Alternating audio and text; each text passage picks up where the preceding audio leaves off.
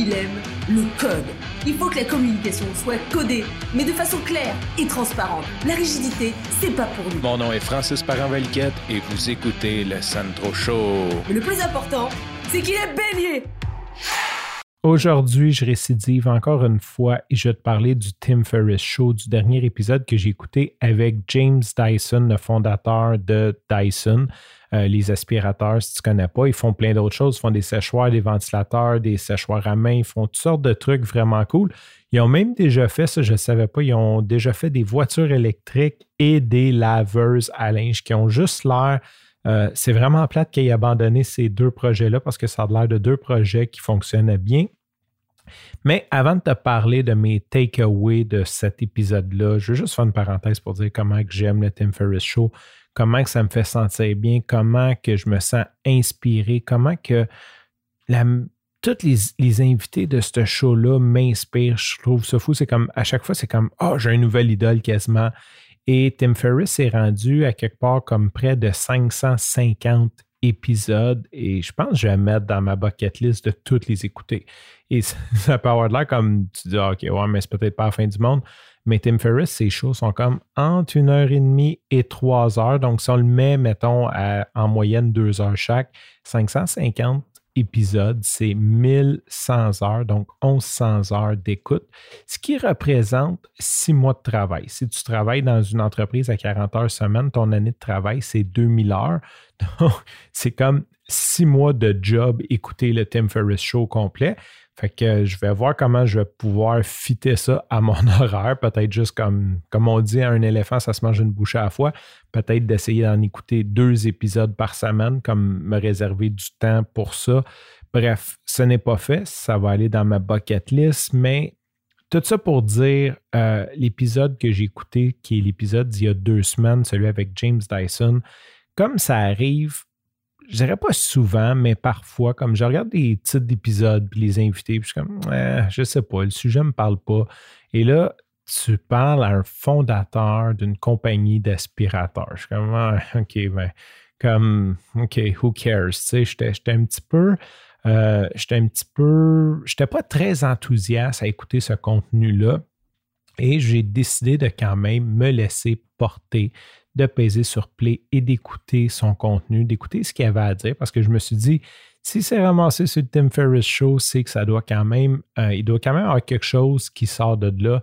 Et il y a un parcours de fou. En fait, euh, comme, je ne vais pas raconter l'histoire parce que je ne veux pas prendre deux heures et demie pour raconter une histoire que je raconte tout croche.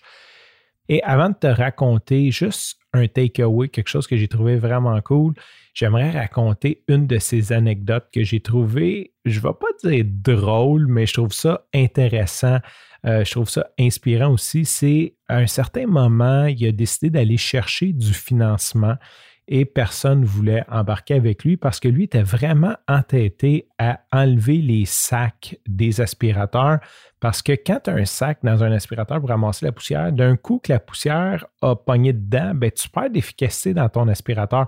Puis il trouvait ça frustrant que tu mets un sac neuf, puis que ton aspirateur va bien, puis que 15 minutes après, elle va mal parce qu'il y a de la poussière dedans. Il disait ça devrait toujours bien aller.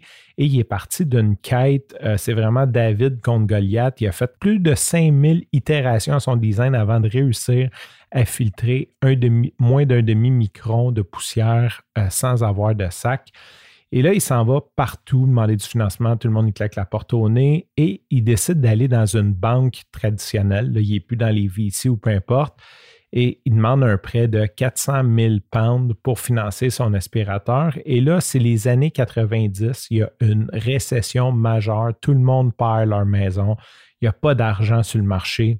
Et là, évidemment, son prêt est refusé. Mais son gérant de banque est comme euh, il est comme sur le conseil de la banque, qui est un ombudsman, je ne sais pas quoi. Il est comme, il est un petit peu plus qu'un gérant de banque. Il n'est pas juste un gérant de banque dans la banque. Il a un certain pouvoir décisionnel.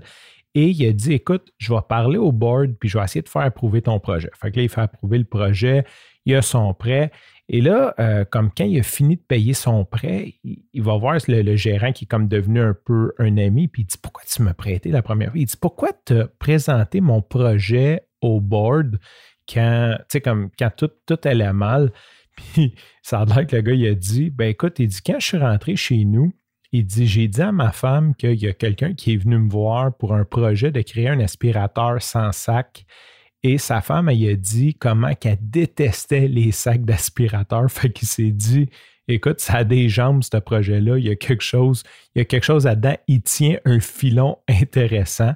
Puis il dit après, il dit, allé lire sur toi, puis lui, il avait eu une poursuite, je ne sais pas avec quoi, mais euh, il s'est obstiné longtemps en cours pour finalement gagner. Donc, il a dit, écoute, son projet a des jambes et lui, c'est un persévérant qui va aller jusqu'au bout. Donc, il a convaincu euh, le reste des membres de la banque de faire le prêt, malgré le haut risque de la chose. Fait que ça, je trouvais ça vraiment à la fois drôle, à la fois intéressant, à la fois motivant. Tu sais, des fois, comprendre cette espèce de mécanique-là, c'est quand même quand même quelque chose de cool. Et euh, l'autre chose que je voulais te parler, en fait, tout cet épisode-là, ça fait six minutes de mise en contexte.